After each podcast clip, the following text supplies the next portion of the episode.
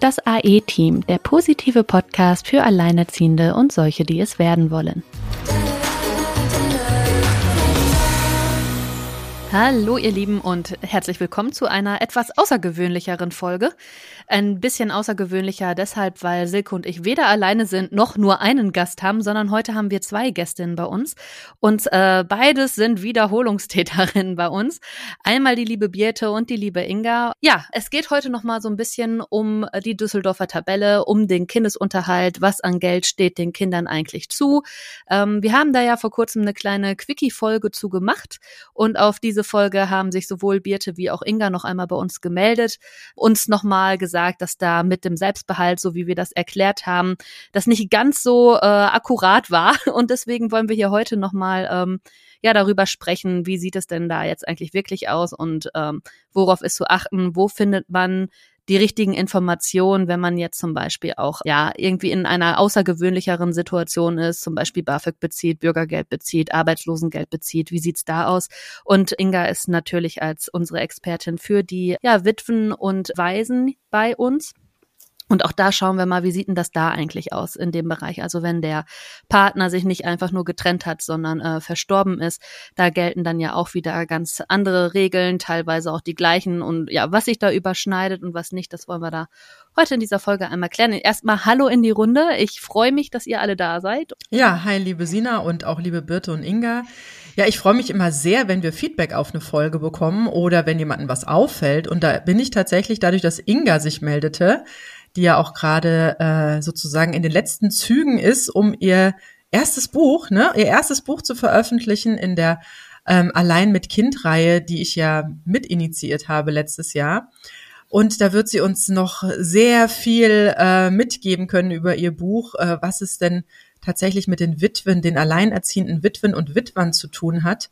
Und da hat sie mir wirklich die Augen geöffnet, weil sie meinte, ja, Kindesunterhalt ist das eine, aber das äh, es gibt ja gerade, wenn jemand gestorben ist, ähm, der eine Elternteil halt keinen Zahlungspflichtigen.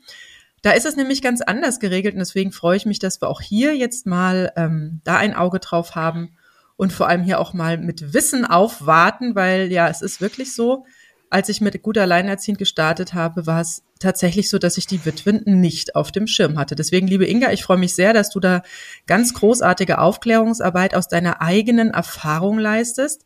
Und ich freue mich sehr, dass die liebe Birte wieder bei uns ist, ist ja äh, Rechtsanwältin für Familienrecht und ähm, da freue ich mich auch immer sehr, wenn wir da juristischen Beistand sozusagen bekommen.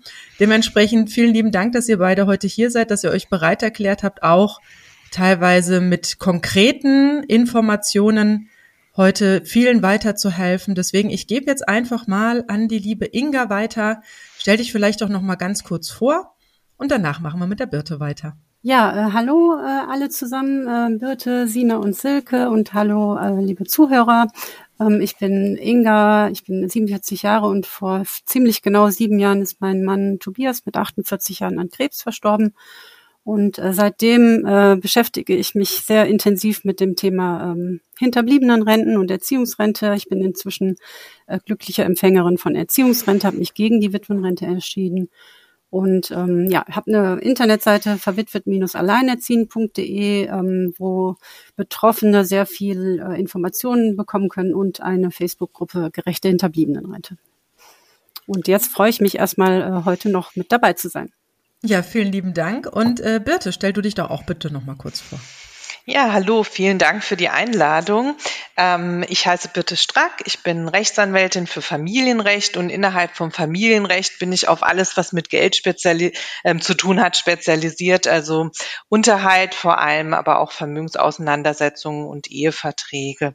Und ja, ich hatte ja schon mal zwei Folgen zum Unterhaltsrecht und jetzt heute will ich noch mal ganz genau erklären, wie man den Kindesunterhalt aus der Düsseldorfer Tabelle richtig abliest. Ja, da würde ich sagen, starten wir doch direkt damit, weil wir ja doch im Groß die Alleinerziehenden mit Kind und Unterhaltszahlen oder Unterhaltsverpflichteten haben. Ich gebe dir jetzt einfach mal das Mikro und das Feld und ähm, erzähl doch mal, wie das jetzt so wirklich gut funktioniert. Ja, vielen Dank. Ähm, ich würde es ganz gut finden, wenn du vielleicht auch zwischendrin Fragen stellst. Das ist für mich immer ganz angenehm, weil ich dann sehe, wo vielleicht noch ein bisschen Erklärungsbedarf besteht für die, die das nicht wie ich jeden Tag machen. Ähm, ja. ja. ich weiß ja, dass juristisch und, und, äh, und normal Mensch äh, immer mal so ein Thema ist. Also ich äh, habe ja gerade einen Ratgeber bin ich am Finalisieren mit einem Juristen und es ist wirklich juristisch, ist juristisch und also und alleinerziehend ist alleinerziehend. Also ich versuche jetzt mein Wissen aus diesem Ratgeber jetzt hier anzuwenden und stelle dir gerne zwischendrin Verständnisfragen. Ja, das ist schön. Ähm, ja, vielleicht sollten wir erstmal so anfangen. Für die, die das jetzt ähm, mit nachvollziehen wollen, die sollten vielleicht jetzt mal ganz kurz auf Pause drücken und sollten sich die Düsseldorfer Tabelle und die Unterhalts rechtliche Leitlinie des zuständigen OLG ähm, ausdrucken, auf den Tisch legen, vielleicht auch schon mal vorher kurz drüber gucken oder es in einem Tab öffnen und ähm, sich das einfach mal angucken. Die Details sind jetzt im Moment noch nicht wichtig, aber erstmal sollte man wissen, was das ist. Also Düsseldorfer Tabelle, das haben die meisten ja schon gehört, ähm, aber die unterhaltsrechtlichen Leitlinien der OLG, die sind weniger bekannt, aber die sind ganz wichtig. Darf ich ganz kurz reinkrätschen, weil bevor die jetzt alle denken, oh Gott, wo finde ich das? Ja, in den Show Notes. Genau, guckt bitte in die Show Notes. Ihr müsst jetzt nicht anfangen, hier irgendwo rumzugoogeln. Wir haben euch genau diese beiden Dinge, auf die Birte gerade eingeht, in den Show Notes verlinkt. Also einfach da nochmal kurz schauen und sich das vielleicht irgendwo gerade aufmachen. Mhm.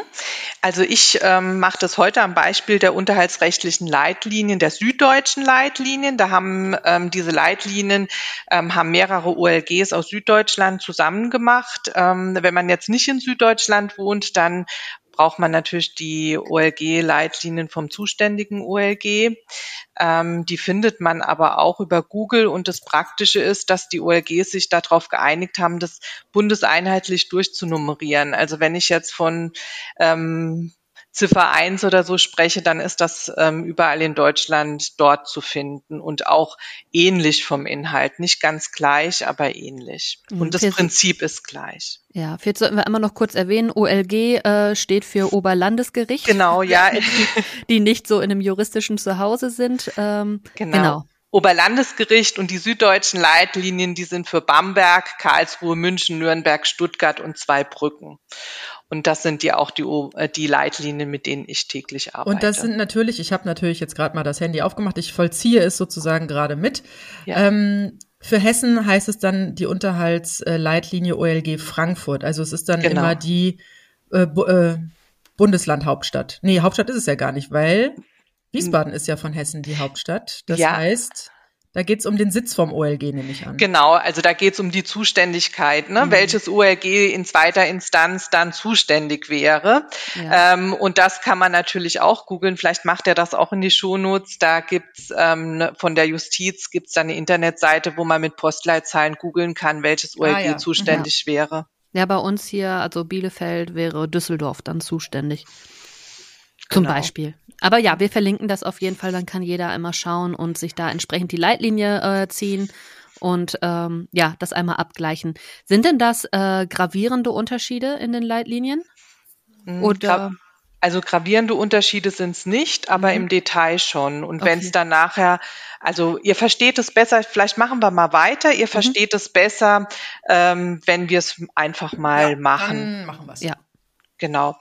Ähm, und also es ist so, die Düsseldorfer Tabelle, die ist viel bekannter. Da springen dann alle rein und gucken direkt in der Tabelle, wie viel muss denn jetzt gezahlt werden. Aber das ist wirklich der letzte Schritt. Der erste Schritt, den man machen muss, und der ist unter Umständen deutlich schwieriger, ist die Einkommensermittlung. Weil man kann den Unterhaltsbetrag aus der Düsseldorfer Tabelle ja erst ablesen, wenn man weiß, wie viel der andere unterhaltsrechtlich verdient. Und dieses unterhaltsrechtliche Einkommen ist anders als das tatsächliche Einkommen, selbst das Netto-Bruttoeinkommen, sondern das ist immer das bereinigte Einkommen. Und wie man das herausfindet, das steht in den Leitlinien drin. Und deswegen sind die so wichtig. Mhm. Und ähm, da, wenn man die jetzt aufmacht, sieht man dann auch gleich unter dem Punkt eins, was alles ein Geld, also welche Geldeinnahmen zum Einkommen zählen. Ja, und das liest man sich am besten durch und danach muss man das ausrechnen. Also man muss erstmal das Nettoeinkommen ausrechnen Ähm, da kann man einen Brutto-Netto-Rechner im Internet finden. Das ist schon mal das Erste. Ähm, das ist manchmal auch notwendig, dass man das wirklich direkt umrechnet, weil direkt nach der Trennung ähm, war man erstmal noch in Steuerklasse 3 und hat vielleicht dann auch nur die Auskünfte Steuerklasse 3 und dann ist, hat, ist aber das Jahr, da muss man die Steuerklasse we wechseln, dann in Steuerklasse 1, dann muss man das Einkommen eventuell nochmal umrechnen, zum ah. Beispiel. Ja, also es zählt immer das Nettoeinkommen. Ähm, für die Zukunft, zukünftigen Unterhalt eben ist es immer nur eine Prognose. Da muss man sich überlegen, was wird er wohl in Zukunft verdienen, ja. Ähm, und diese Prognose wird in der Regel auf Grundlage von den letzten zwölf Monaten beziehungsweise bei Selbstständigen von letzten drei Jahren getroffen. Für die Rückstände, wenn Rückstände noch zu zahlen ist, kommt es immer aufs konkrete Einkommen an.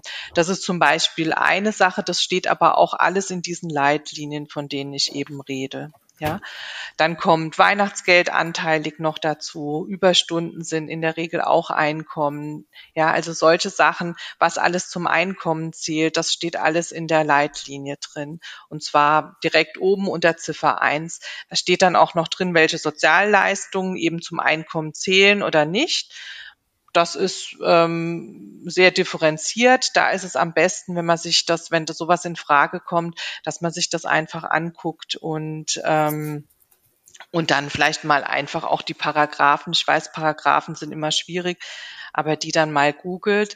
Ähm, ja, das, das, das, ist das, das ist das Erste, also das Einkommen feststellen. Und das ist auch das Schwierige. Ne? Also erstmal Einkommen und dann wird es auch noch bereinigt. Was mhm. vielleicht auch noch interessant ist, was Einkommen ist. Also auch wenn man zum Beispiel im, in einem eigenen Haus wohnt, ähm, dann zählt dieser Wohnwert, eben die ersparte Miete, ähm, zählt eben auch zum Einkommen. Das wissen zum Beispiel viele nicht. Hm, obwohl man eventuell da noch eine Kreditrate für abzahlt? Mhm, die Kreditrate wird dann auch berücksichtigt. Mhm. Die wird dann abgezogen. Da gibt's auch relativ, also noch neue Rechtsprechung, ist schon ein paar Jahre alt, aber es gilt immer noch als Neurechtsprechung, dass man eben von diesem Wohnwert ähm, immer die Zinsen und die Tilgung abzieht. Das mhm. war früher anders. Ähm, aber das macht die Rechnung einfacher. Das wird vom Wohnwert abgezogen und der Wohnwert ist auch nicht immer die objektive ähm, Miete, sondern im Trennungsjahr, wenn jetzt einer praktisch in der zu großen Wohnung bleibt, dann wird auch nicht ähm, der Wert angesetzt, für, für was man die Wohnung vermieten könnte, sondern ähm, das, was jemand ausgeben müsste, um eine kleinere Wohnung anzumieten, mhm. eine adäquate Wohnung. Das ist dann der subjektive und der objektive Wohnwert. Ja. Also da kann man auch noch mal gucken gucken. Aber wichtig ist, dass das, ein, dass das wirklich ähm, ähm, ein Geldwert ist, der wie Einkommen dazu gerechnet wird. Also das wissen viele nicht. Und äh, diese Miete, wer oder wer legt denn die fest? Also von was ist denn, ich sag mal, wenn es jetzt ein Eigentum ist, dann hat man das ja nicht gemietet, dann gibt's ja keinen Mietvertrag. Mhm. Das heißt, wie schätzt man oder wie legt denn jetzt in so einer Berechnung, wie wird dann da in so einer Berechnung jetzt diese Miete oder der Wert dafür festgelegt? Also mit Schätzen, da hast du schon ganz gut gelegen. Genau mhm. das wird eben gemacht. Ne? Also außergerichtlich ist es am besten, wenn man sich auf was einigt, wo beide sagen, okay, das ist es wert. Und ähm, da guckt man ganz einfach in den üblichen ähm, Miet, also Immo Scout 24, wo man eben ja äh, recherchieren kann, was so der normale Mietwert in der Gegend ist. Ähm, und wenn man sich da nicht einigen kann und das vor Gericht geht, ähm, dann würde im Zweifel ein Wohnwertgutachten gemacht werden. Ah, ja. Davon kann ich aber sehr abraten, weil das ist teuer und also man kann eigentlich ja gucken, ja, was das wert ist und da würde ich lieber auf 20, 30 Euro ähm, sagen, okay, wir treffen uns in der Mitte, als dass wir dann ein Wohnwertgutachten für 2000 Euro machen lässt. Hm. Was kann man denn noch alles abziehen von dem Netto, das jetzt da irgendwie im Raum steht? Hm. Ich will noch mal eine Sache sagen, die man dazu rechnet, was auch Einkommen gekommen ist, weil das oft gefragt wird. Also auch wenn jetzt jemand einen Firmenwagen hat, das ist ein Sachwert, der ausgezahlt wird. Und da muss man dann gucken, es ist nicht der, das Einkommen ist nicht der Betrag, der im ähm, Monat ausgezahlt wird, sondern es ist der Betrag, der mit Nettoeinkommen aus, aus der Einkommensabrechnung ähm, ausgewiesen wird. Ähm, das ist für viele, die Unterhalt zahlen müssen, ähm, sage ich mal, relativ hart, weil die sagen, ja, ich, das, das sehe ich ja nicht, das Geld. Aber letztendlich erspart man ja dann diese Aufwendung, mhm. weil man das Auto eben nicht aus dem Selbstbehalt zahlen ja. müsste, was ja dann die Alternative wäre. Also von daher ist es schon ähm, gerecht, das so zu berücksichtigen. Ja, das finde ich gut, weil die Frage nach dem Auto kommt tatsächlich häufig oder sowas wie, ja, äh, er hat jetzt irgendwie weniger Gehalt, aber dafür einen fetten Firmenwagen kriege ich jetzt weniger Unterhalt. Also genau diese Fragestellung wäre ja dann damit Mhm. beantwortet. Und da, genau, also es wird dazu gerechnet und was da wichtig ist, das ist im, ähm, das wird vom Arbeitgeber auch ausgewiesen auf der Abrechnung. Mhm. Also sich da nicht mit vertrösten lassen, was wird denn ausgezahlt, sondern wie hoch ist das Nettoeinkommen. Mhm. Ne? Also das mhm. ist, das ist noch eine Sache, die ganz wichtig ist. Ja, sehr guter Hinweis. Mhm. Und dann kommen noch Steuererstattungen da mit mhm. rein, ne? Werden noch mit reingerechnet? Genau, die Steuer wird äh, auch mit reingerechnet. Da ist es so, dass äh, Leute, die Lohnsteuer zahlen, da gilt das sogenannte Innenprinzip. Da kommt es dann nicht darauf an, für welches Jahr man die Erstattung bekommen hat, sondern wann man die bekommen hat. Mhm. Also wenn man jetzt zum Beispiel in 24 eine Erstattung für 23 bekommt, dann wird es in 24 angerechnet. Und es wird dann so gemacht, dass man dann ähm, wenn man jetzt 1200 Euro Erstattung bekommt, dann wird es durch 12 geteilt und dann wird pro Monat das Einkommen um 100 Euro erhöht. Ah, ja. Mhm. Ist natürlich, wenn jemand eine Nachzahlung hat, andersrum auch, also wird dann halt abgezogen. Mhm. Ne, das ist so. Und auch beim Einkommen, ähm, wenn jetzt jemand anfängt, da zu tricksen und sich dann schlechte Steuerklassen oder so ähm, ja eine, eine schlechte Steuerklasse wählt, um das Nettoeinkommen zu verringern. Also da besteht auch die Verpflichtung, ähm, ja, eine günstige Steuerklasse zu wählen oder auch Freibeträge eintragen zu lassen, insbesondere was heißt jetzt, Was hm? heißt jetzt eine Steuerklasse wählen? Ich dachte, nach einer Trennung hat man ja, also wenn das Kind nicht bei einem hauptsächlich wohnt und auch nicht gemeldet ist, ist man Steuerklasse 1 und der andere ist Steuerklasse 2 oder welche Möglichkeiten der Wahl habe ich noch? Naja, wenn man allein ist, hat man da keine andere Wahl, aber zum Beispiel, ähm, wenn jemand äh, wieder verheiratet ist, ne? Und dann, ah, verstehe, ja. Ne? Und dann muss man die vernünftigere Steuerklasse wählen, weil auch beim Kindesunterhalt ist es so, dass auch die Steuerklasse 3, also das höhere ähm, Netto des Vaters, würde dann auch dem Kind, das nicht in der neuen Beziehung lebt, äh, zugutekommen. Ne? Mhm. Also auch mhm. da muss man 3 wählen, aber auch ähm, ganz oft ist es so, dass die Kinderfreibeträge, also diese 0,5 Freibetrag, ähm, dass der ein, also dass der praktisch in Anspruch genommen werden muss, wenn das eben zum höheren netto führt. Also solche Dinge oder auch, dass man, ähm, man kann sich zum Beispiel, wenn man hohe Fahrtkosten regelmäßig hat, kann man sich dafür auch einen Freibetrag eintragen lassen. Das heißt also, dass der Ex sozusagen, wenn er wieder verheiratet ist, da in dem Fall Steuerklasse 3 wählt, was ja oft dazu führt, dass dann die Frau in Steuerklasse 5 ist anstatt 4-4, aber dann ist ja wiederum die Frau in der Ehe wieder benachteiligt, ne? Also es wird immer geguckt, was so das Vernünftigste wäre, wenn jemand versuchen würde, das Optimalste an Steuern rauszuholen.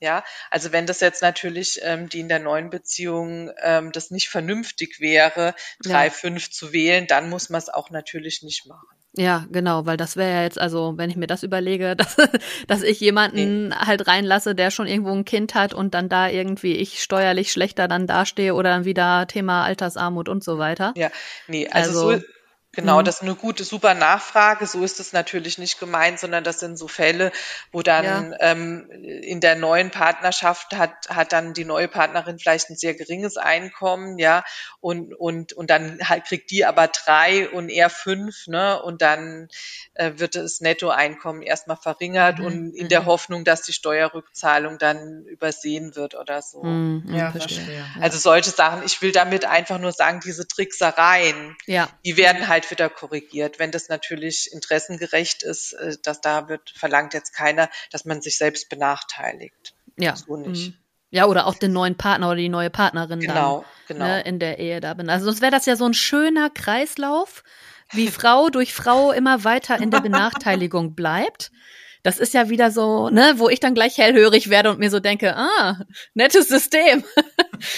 Ja. ja Darf nee. ich ganz kurz da reingrätschen? Ja. Sina, äh, mir ging das auch so, weil ich bin, ich komme ja aus einer Patchwork-Familie und hatte genau gerade jetzt die gleiche Frage. Ja. Mhm. Äh, bei uns ist, also bei den Verwitweten ist es halt oft so, weil die hinterbliebenen Rente ja grundsätzlich versteuert wird, äh, wird oft die Frage gestellt, äh, welche Steuerklasse soll ich denn nehmen, was ist der besser und so weiter. Und ähm, mein eins von meinen größten Learnings ist ja, dass die Steuerklasse im Grunde genommen vollkommen egal ist jetzt aus unserer Sicht, weil ähm, die Steuerklasse als solches die die Steuerlast nicht verändert, also auf um 0,0 Cent, ja. Ähm, und das ist das, was Birte ja gerade noch gesagt hat, wenn dann die Steuerrückzahlung dann äh, übersehen wird, dann auf diese Hoffnung äh, zu gehen oder so, ist ja äh, wahrscheinlich der Grund. Ähm, aber das wollte ich noch mal kurz sagen, dass das ganz, ganz wichtig ist. Die Steuerklasse ändert an der Steuerlast nichts. Mhm. Wobei ist es nicht so, dass man, Birte, Frage an dich, wenn man jetzt Steuerklasse 2 hat, dann hat man doch im Gegensatz zu der 1 diesen Entlastungsbetrag für Alleinerziehende. Das ist doch eigentlich eine Reduzierung der Steuerlast, oder? Ja, aber das habt ihr ja wahrscheinlich ja. auch schon gemerkt, dass 1 und 2 jetzt nicht so wahnsinnig viel ja. ausmachen. Okay. Ja, und die Steuerlast wird ja aufs Jahr gerechnet und diese Steuerklasse ist nur eine geschätzte Vorauszahlung an das Finanzamt aufgrund des Einkommens der nicht selbstständigen Arbeit. Und jetzt bei uns ist halt so, wenn dann die ähm, brutto hinterbliebenen Rente noch oben drauf kommt, ist die Steuerlast ja viel höher mhm. als das man als das, was man monatlich aufgrund des Einkommens gezahlt hat. Und deswegen kommt dann oft eine Steuernachzahlung noch bei uns mhm. dazu. Mhm. Aber wie gesagt, die Lohnsteuerklasse als solches ändert an der Steuerlast nichts. Und dann, äh, um das Thema Einkommen vielleicht äh, abzuschließen, äh, fallen da noch solche Sachen rein wie, äh, keine Ahnung, Krankengeld oder so. Also sich jetzt irgendwie, wenn man sich jetzt krank gemeldet hat und die das letzte halbe Jahr irgendwie ja, Reha, was weiß ich, gemacht hat und halt eben Krankengeld bezogen hat, dann gilt das entsprechend ja dann auch als Einkommen, ne? Weil das ist dann ja die Einkommensersatzleistung sozusagen, oder sehe ich das falsch? Genau, also das ist ganz klar. klar. Krankengeld mhm. ist ähm, Einkommen, auch Elterngeld ist Einkommen. Da ja. ist nur ein Sockelbetrag von 300 Euro, ja. der, der abgezogen wird. Ähm, mhm. Genau, das ist alles Einkommen. Und es ist sogar so, dass, ähm, weil Erwerbseinkommen privilegiert ist, das sehen wir nachher bei dem Selbstbehalt, dass der Selbstbehalt ähm, geringer ist, wenn es Arbeitslosengeld oder Krankengeld war. Ja. Mhm. Genau, also das ist das Einkommen. Wer da jetzt nochmal bei bestimmten Sachen nicht weiß, zählt es jetzt zum Einkommen oder zählt es komplett zum Einkommen, wie gesagt, das steht direkt am Anfang in den Leitlinien drin mhm. und ähm, ja. Hier steht so. auch was von Trinkgeld drin. Also da ja. gehe ich ja mal schwer von aus, dass das das Geld ist, was einfach mal so im Nirvana verschwindet. Weil das sind ja in der Regel, wenn ich jetzt da an die Gastronomie denke, das Trinkgeld wird ja eingesteckt. Naja, also aber ist ja eine Barzahlung.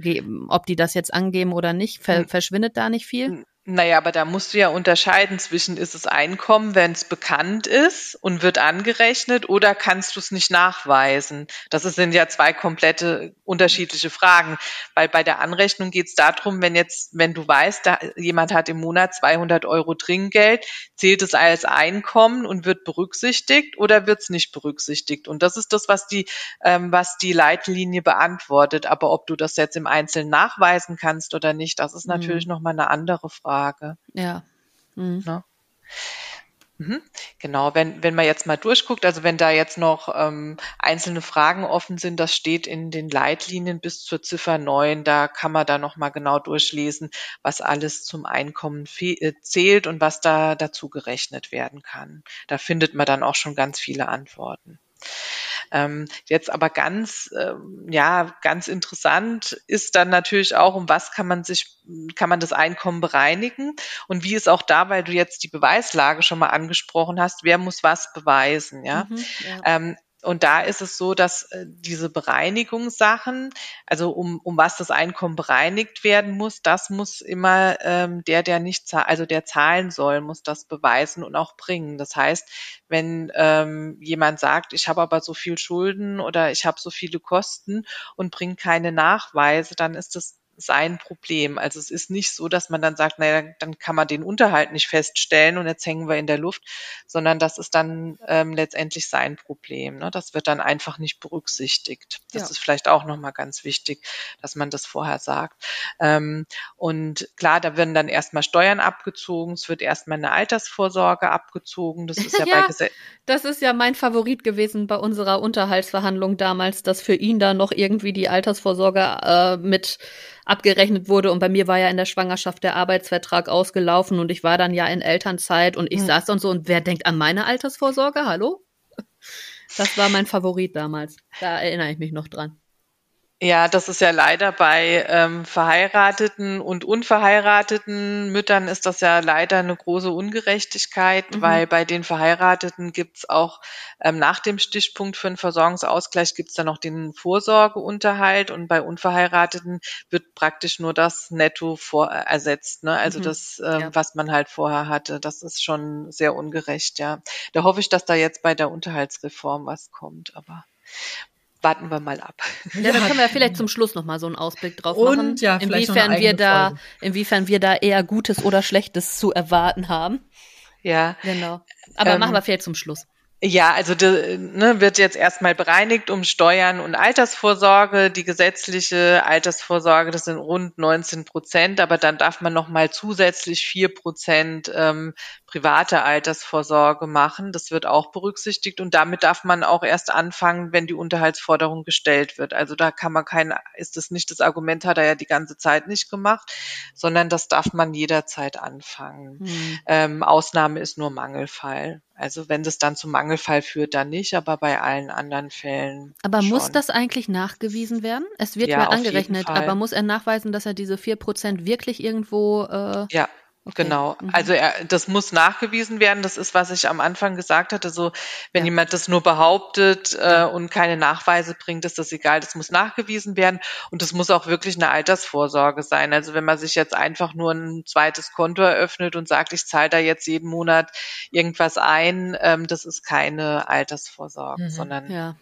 Das ja, das hat mich damals dran gestört, weil ja auch theoretisch, wenn ich mir jetzt ein ETF raussuche, gilt das ja auch immer noch nicht. Es muss ja irgendwie was sein, was hier staatlich fundiert ist, sowas wie, keine Ahnung, Riester, Rente oder solche Sachen, ne? Oder bei ja, den Versicherungen. Versicherung wahrscheinlich, ja, ja. oder? Hm, ja, wo, wobei bei, wobei, wenn man wirklich einen ETF einzahlt, wo man sagt, das ist schon was läng längerfristiges, würde ich sogar ähm, sagen, dass die Chance relativ gut ist, dass das anerkannt wird als Altersvorsorge. Das ist gut, ja, hoffentlich. ja, aber das ist auch letztendlich dann eine Einzelfallentscheidung. Da gibt's auch Gerichtsurteile dazu, ähm, mhm. ja, ob, ob das jetzt äh, anerkannt wird oder nicht auf der sicheren Seite ist, mal wenn es halt ein ganz typisches ja, ja. Äh, Altersvorsorgeprodukt ja, ist. Ja, wo die Versicherungen und Banken noch dran mitverdienen, ja, ja. Aber lass uns doch gerade nochmal, du sagst, es gibt dazu schon Rechtsprechung. Und mhm. jetzt wollte ich kurz reinkrätschen mit dem Wissen aus dem Ratgeber, den ich da gerade am Fertigstellen bin.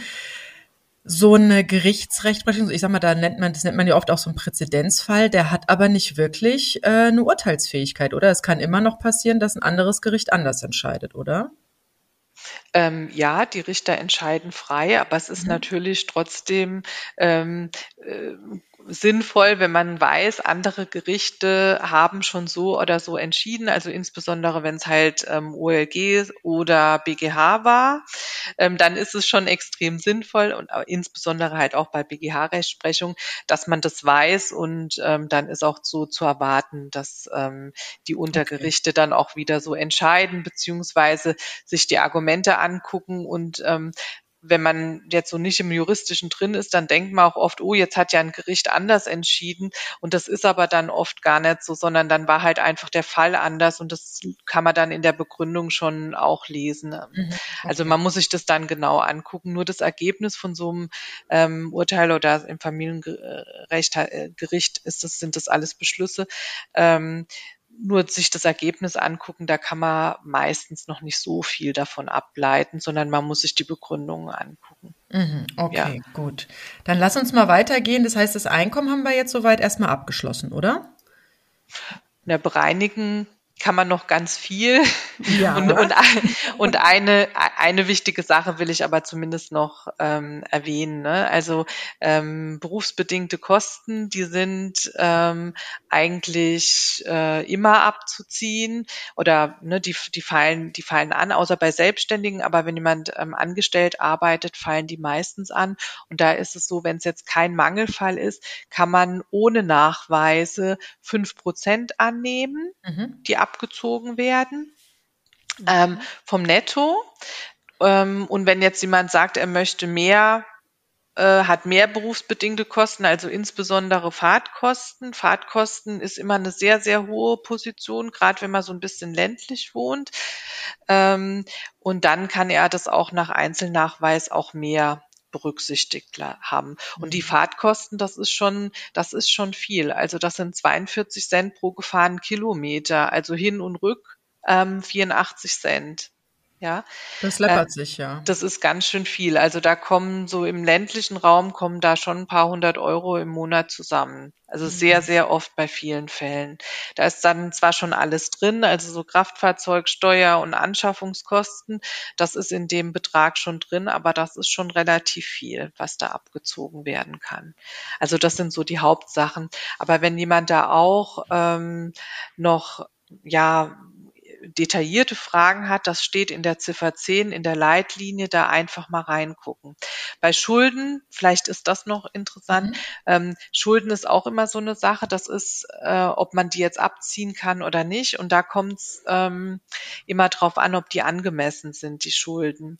Und da ist es aber bei Kindern, insbesondere wenn es darum geht, ob noch ähm, Mangel, also ob noch Mindestunterhalt gezahlt werden kann, ist es doch so, dass die meisten Schulden nicht anerkannt werden, also dass da die Gerichte eher streng sind. Aber natürlich, man muss immer im Einzelfall gucken. Mhm. Ja, also das ist vielleicht noch wichtig, dass man da ähm, also nicht jede jeder Schuld, also manche verschulden sich ja dann ganz gerne zu dem Zeitpunkt der Trennung. Ja, Ups, ich habe hier noch und da noch und ähm, das fällt unter Trickserei. Genau. Genau, also die Sachen, die jetzt offensichtlich aufgenommen werden, um ähm, die Unterhaltslast zu reduzieren, also das habe ich noch nicht einmal erlebt, dass das anerkannt wurde. Also wenn ne, wenn es jetzt offensichtlich so eine Trickserei ist, wird einfach nicht berücksichtigt. Aber ich finde es wieder immer wieder erstaunlich, warum muss man überhaupt tricksen? Also es ist doch das eigene Kind, weißt du, das ist sowas, wo du jetzt sagst, das hast du schon erlebt, wo ich denke, wow, da musst du erstmal um fünf Ecken denken, nach meinem Verständnis, ja. Aber tatsächlich, es scheint häufiger vorzukommen. Ja, da kriegst du juristisch das, keine Antwort drauf. Das ist ja komplett nee. menschliches Versagen einfach. Aber genau, du erlebst ja. schon Tricksereien äh, in deinen Fällen. Naja, das ist eigentlich an der Tagesordnung. Es ist Klar, an der jeder, Tag Vielen Dank. Das ist die Antwort, die ich erwartet habe. Es ist Naja, das ist, das ist doch, das ist doch klar. Die Leute denken ja nicht so, ähm, ja, wie ihr jetzt, das ist jetzt für mein Kind, sondern jeder versucht halt, ähm, so wenig bezahlen zu müssen, ja, ja, ich merke das auch immer wieder. Das kommt überhaupt nicht in den Köpfen an. Die, also auch der, mhm. Äh, der hier, mein Ex ja auch, da hast du immer wieder so durch so Dinge, die er so sagt, das Gefühl, der glaubt wirklich, dass er mir hier ein geiles Leben finanziert. Der glaubt wirklich, das Geld wäre für mich der checkt überhaupt nicht, was man so für Kosten mit dem Kind hat und wo das Geld wirklich reinfließt, ne? Also das ist immer wieder erstaunlich. Das Problem daran ist halt einfach, dass es auf ein Konto mit meinem Namen überweisen muss, ne? Da hat er permanent scheinbar das Gefühl, dass er irgendwie mir das Geld hier gibt und äh, es ja irgendwie da, da so eine mentale Abkapselung zu der Tatsache gibt, dass es ja für sein Kind ist. Ja, das stimmt. Und vor allem, wenn man dann Schulden aufnimmt, ne, das Geld ist ja dann auch weg. Es ist gebunden, ja. Ja.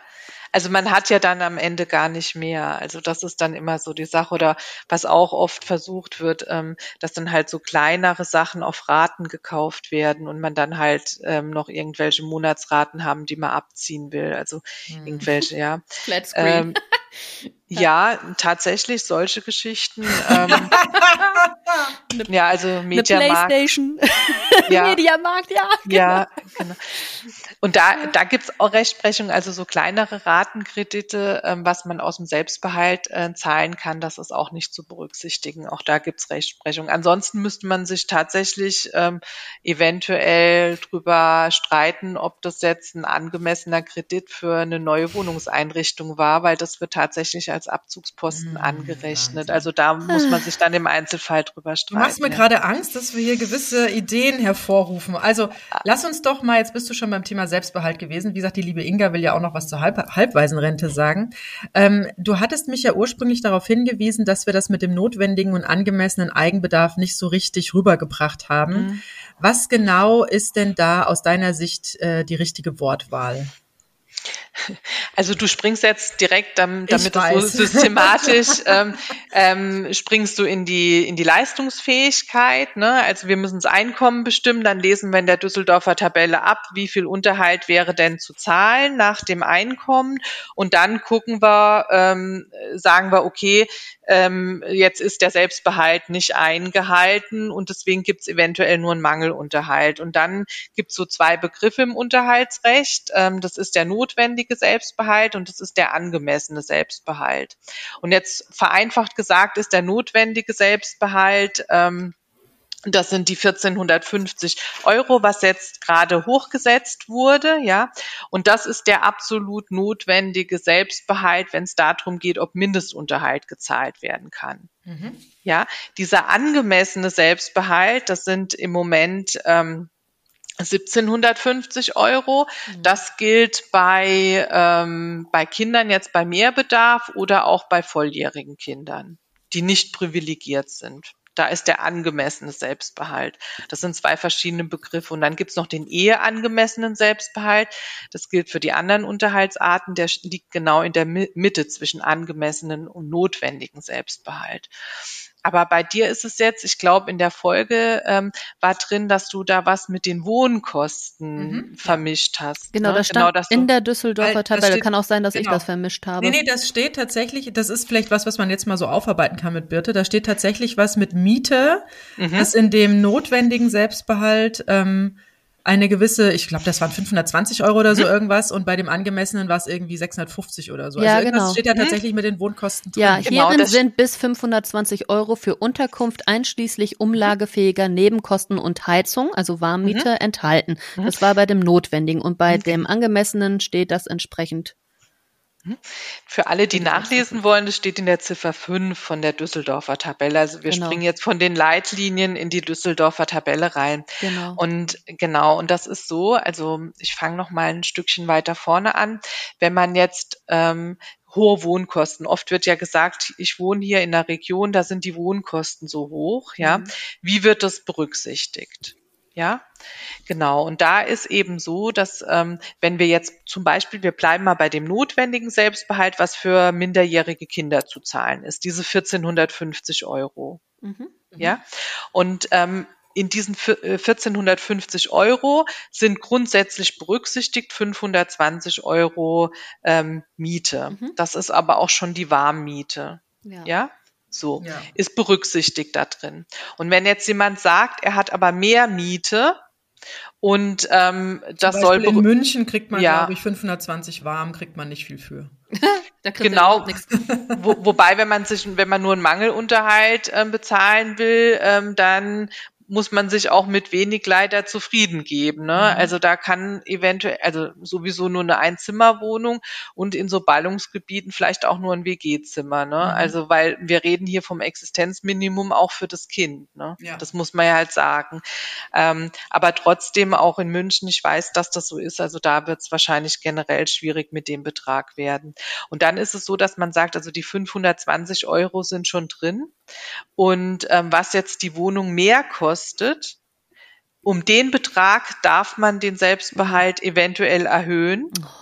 Mhm. Aber dann ist es wirklich, also und das ist aber ähm, wirklich eine Einzelfallentscheidung, ähm, Und da muss das Gericht sagen, ja, es geht, weil diese erhöhten Wohnkosten nicht unangemessen sind. Das steht auch im letzten Satz unter der mhm. Ziffer 5 drin. Und mhm. dann wird es erhöht. Aber das ist eine Einzelfallentscheidung. Und ähm, man, man muss mal so gucken, also eine gute, so ein, wenn man das außergerichtlich machen will, so ein, so eine, so ein guter Richtwert sind die ähm, Kosten der Unterkunft, die auch die Jobcenter zahlen würden. Das ist für jede Region und Stadt wird es veröffentlicht. Und da kann man mal gucken, was die Jobcenter in der Region so zahlen. Und wenn die schon deutlich mehr für, ein, für eine, also für eine, Einzel, eine Einzelperson zahlen als diese 520 Euro, ja, Ne, dann, dann sollte man sagen, okay, also dann ne, ist es halt einfach hier so, dann muss der Selbstbehalt erhöht werden. Mhm. Das, aber, aber nochmal vielleicht ganz deutlich, also diese ähm, KDU-Richtlinien, also Kosten der Unterkunftsrichtlinien von den Jobcentern, die zählen jetzt vor Gericht nicht. Also das ist jetzt kein Anspruch, dass man sagt, so viel gibt's Jobcenter und deswegen ist jetzt nur um so und so viel zu erhöhen. Das ist immer eine individuelle Entscheidung. Aber diese KDU-Richtlinien sind schon mal so ein gutes, so ein guter Anhaltspunkt, um sich das für seine Region anzugucken.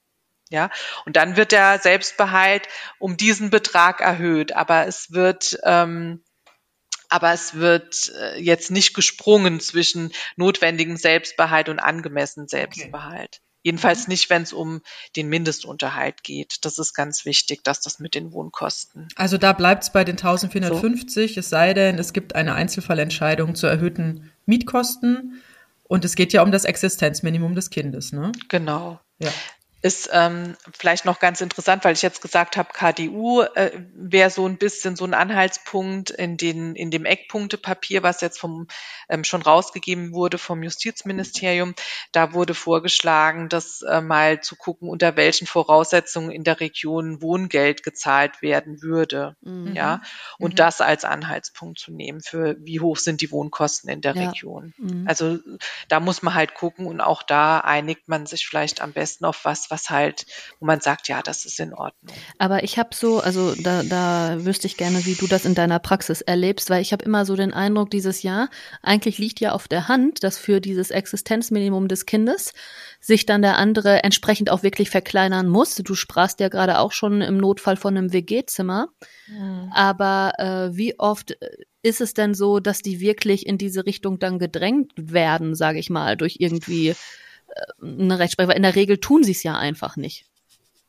Ja, das kommt schon, das kommt schon oft vor, dass, da, dass die erhöhten Wohnkosten einfach nicht anerkannt werden. Das kommt wirklich regelmäßig vor. Also es kommt sicherlich auf die Region drauf an. Also ich habe hier sehr viele ländliche Fälle.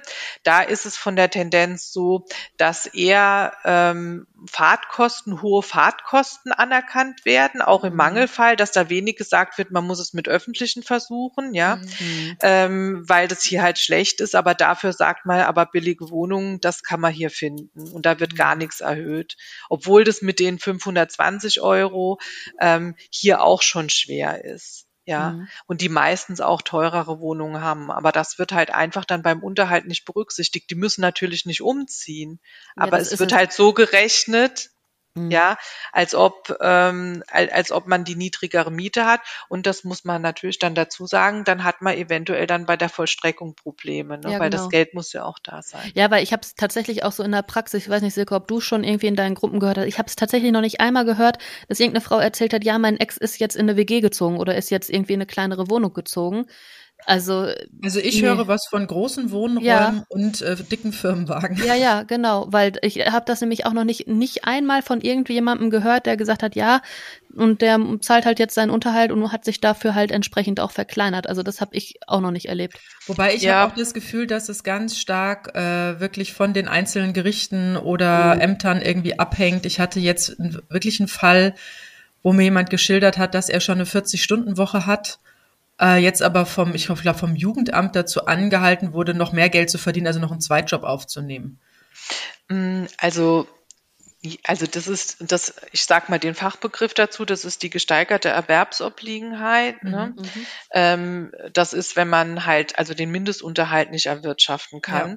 Dann gibt's ähm, tatsächlich Rechtsprechung. Da gibt's jetzt auch neuere Rechtsprechung oder wieder neuere Rechtsprechung, die das nochmal wiederholt haben, dass man dann auch wirklich noch einen Nebenjob annehmen muss. Ähm, und äh, auch trotz 40 Stunden. Ähm, aber ich, also ich erlebe das tatsächlich in meiner ähm, Gerichtspraxis wenig, dass mhm. das passiert. Mhm. Also ja, ja den Eindruck habe ich nämlich auch.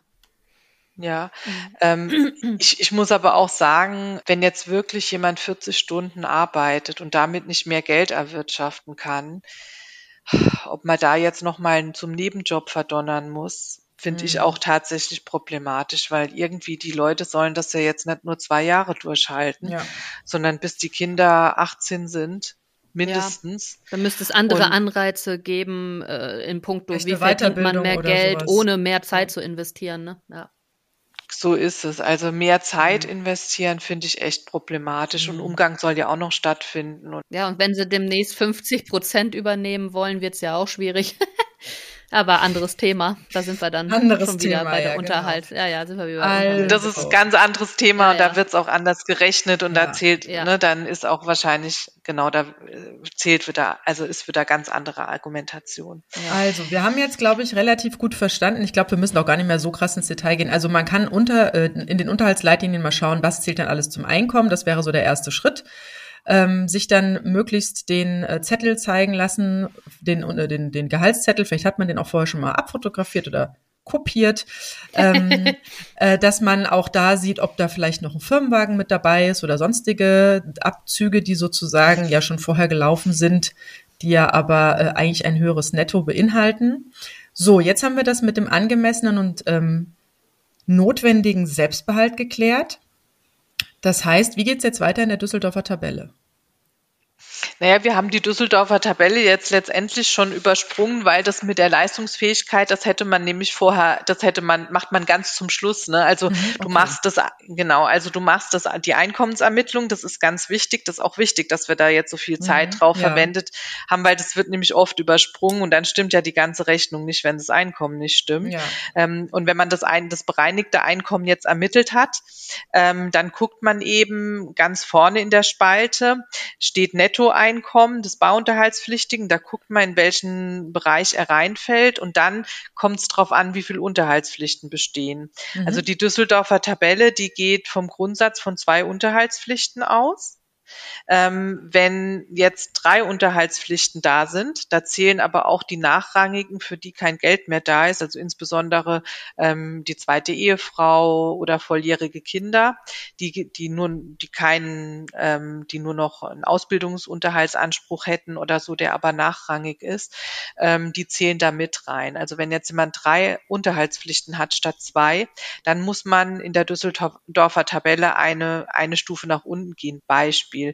Jemand hat ein bereinigtes Einkommen von 2600 Euro und wäre normalerweise nach der dritten Stufe äh, zahlungspflichtig, hat aber drei Unterhaltspflichten und dann geht es automatisch in die zweite Stufe runter. Was interessanterweise bei der Düsseldorfer Tabelle ja nach oben heißt, weil wir ja ganz oben den Mindestunterhalt haben, ne? Ja. Ja, das könnte man sicherlich auch anders nennen. Ich sag runter, weil es weniger Geld gibt. Weniger ne? Geld. Sagst du für ähm, nur, dass ihr es jetzt nicht verwechselt, wenn ihr schaut und da sagt, ah, ich gehe jetzt runter. Oh, da ist ja mehr. Nein, also dass genau. es weniger Geld ist. Genau, also runter im Sinne von weniger Unterhalt. Ja, ich genau. glaube, das hat ja? aber auch jeder verstanden. Ja, ich weiß nicht. okay. Genau, also mehr Unterhaltspflichten und dann weniger Geld. Aber was Einzelnen. heißt jetzt, wenn ich beispielsweise nur für ein Kind Unterhaltspflicht zu leisten habe? Gehe ich dann hoch? Genau, dann geht die, dann geht man normal, geht man eine Stufe in der in der Tabelle hoch. Das heißt, ähm, ne, also ein ein Zahlbetrag höher sozusagen. Mhm, mhm. ähm, das ist aber dann, das sind so die Fälle, die Bedarfskontrollbeträge, die ich jetzt gleich erkläre, die sind jetzt so gestaltet, dass das meistens ähm, gar keine Auswirkung hat, weil man dann direkt wieder runtergehen muss, wenn man den Bedarfskontrollbetrag mhm. anguckt. Aber da muss ich jetzt erst erklären, was dieser Bedarfskontrollbetrag ja. heißt. Das sind die Beträge, die ganz rechts in der Düsseldorfer Tabelle drinstehen. Und das sind, ist kein Selbstbehalt, das ist was anderes, eben dieser Bedarfskontrollbetrag. Da würde man dann sagen, okay, ähm, er hat ähm, zwei Unterhaltspflichten und ähm, zwei Unterhaltspflichten muss man auch hinten gucken. Wenn ihr ganz hinten in der Düsseldorfer Tabelle sind nochmal die Zahlbeträge, das Kindergeld schon abgezogen. Und dann würde man zum Beispiel sagen, er hat, ähm, er muss nach der zweiten Stufe zahlen, hat drei Kinder ähm, mit, äh, die sind zwischen 12 und 17 Jahren alt. Das sind 1560 Euro. Und ähm, 1560 Euro von ähm, ja, dann, was hatten wir vorhin gesagt? 2,6 abgezogen. Das sind dann schon, das ist sogar schon unter Mindestunter, also unter dem, unter dem ähm, Selbstbehalt. Aber man würde schon eine Stufe runtergehen, wenn es eben diese 1750 Euro, was der Bedarfskontrollbetrag wäre, unterschreitet. Ne? Also man rechnet das dann konkret aus. Ja, man sagt, so, so hoch ist das Einkommen, so hoch sind die Zahlbeträge für alle wie viel bleibt dann für ihn noch übrig? Und wenn das dann weniger ist als dieser Bedarfskontrollbetrag in der jeweiligen Stufe, dann muss man wieder so weit runtergehen, das heißt weniger Unterhalt, so weit abgruppieren, ähm, bis dieser Bedarfskontrollbetrag ähm, erhalten bleibt oder man ähm, im Mindestunterhalt ist. Von was genau, von welcher Zahl berechne ich diesen selbst, äh, diesen Kontrollbetrag? Der Welche steht. Zahl? Da, also du, da stehen nur diese Prozent. Nee, dann bist nee, du ah, okay. dann dann bist du hinten in der Zahltabelle. Ah, okay, okay. Geh mal geh mal ähm, geh mal auf den ersten ähm, geh, geh mal auf die erste Seite der Düsseldorfer ja, Tabelle. Okay. Und da guckst du mal ganz rechts. Mhm. Ah ja, okay. Ich war jetzt bei genau. diesen Prozenten, weil die haben mich immer total genervt, weil ich mal nicht wusste, wovon sind denn diese Prozente? Hm, die erklär, soll ich die okay. auch noch kurz erklären? Ja, ja, ja.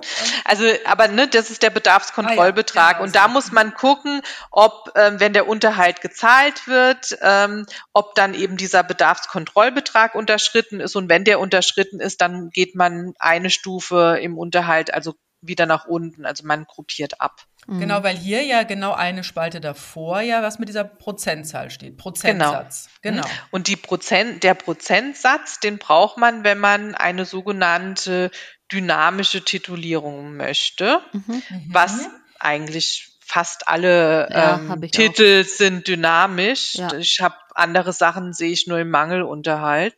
Ähm, das, das heißt, ähm, man sagt dann, also dieses Jahr wäre jetzt zum Beispiel ähm, die dritte Stufe, wäre also die dritte Stufe, das sind 110 Prozent. Das wäre jetzt für ähm, dieses Jahr jetzt für ein zwölfjähriges Kind wären das 585 Euro. Ja, aber nächstes Jahr ändert sich ja dann wahrscheinlich der Mindestunterhalt äh, wieder und damit auch die höheren Beträge.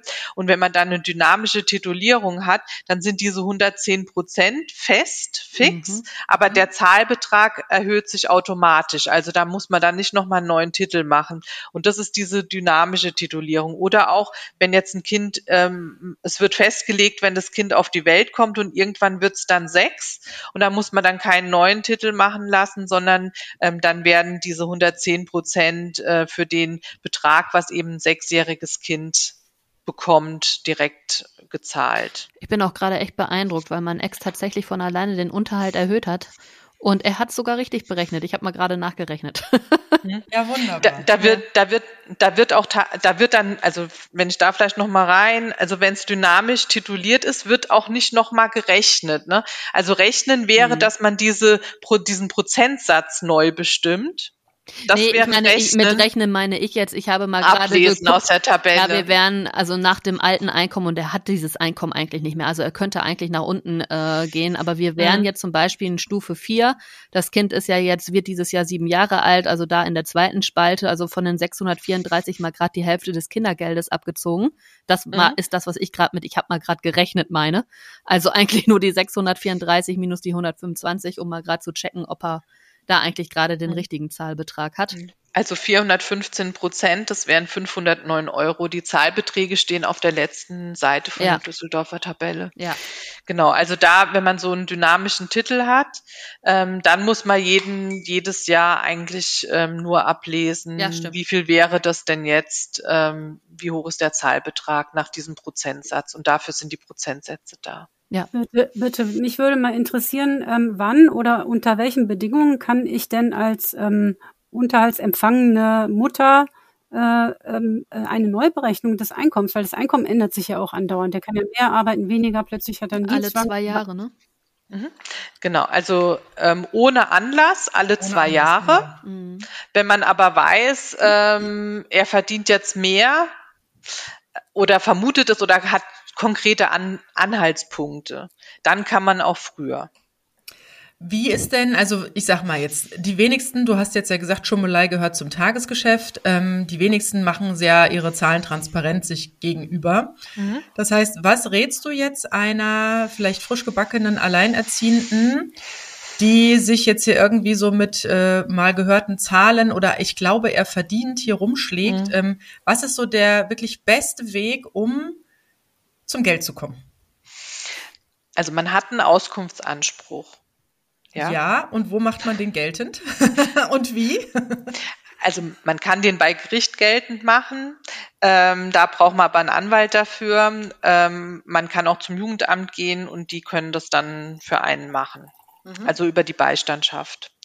Ähm, wenn man jetzt aber denkt, na ja, Mindestunterhalt wird mir reichen, ähm, dann also einen Anspruch auf Mindestunterhalt hat man immer, da braucht man eigentlich gar keine Einkommensnachweise. Da ist die Beweislast umgekehrt, da muss er beweisen, dass er das nicht zahlen kann. Mhm.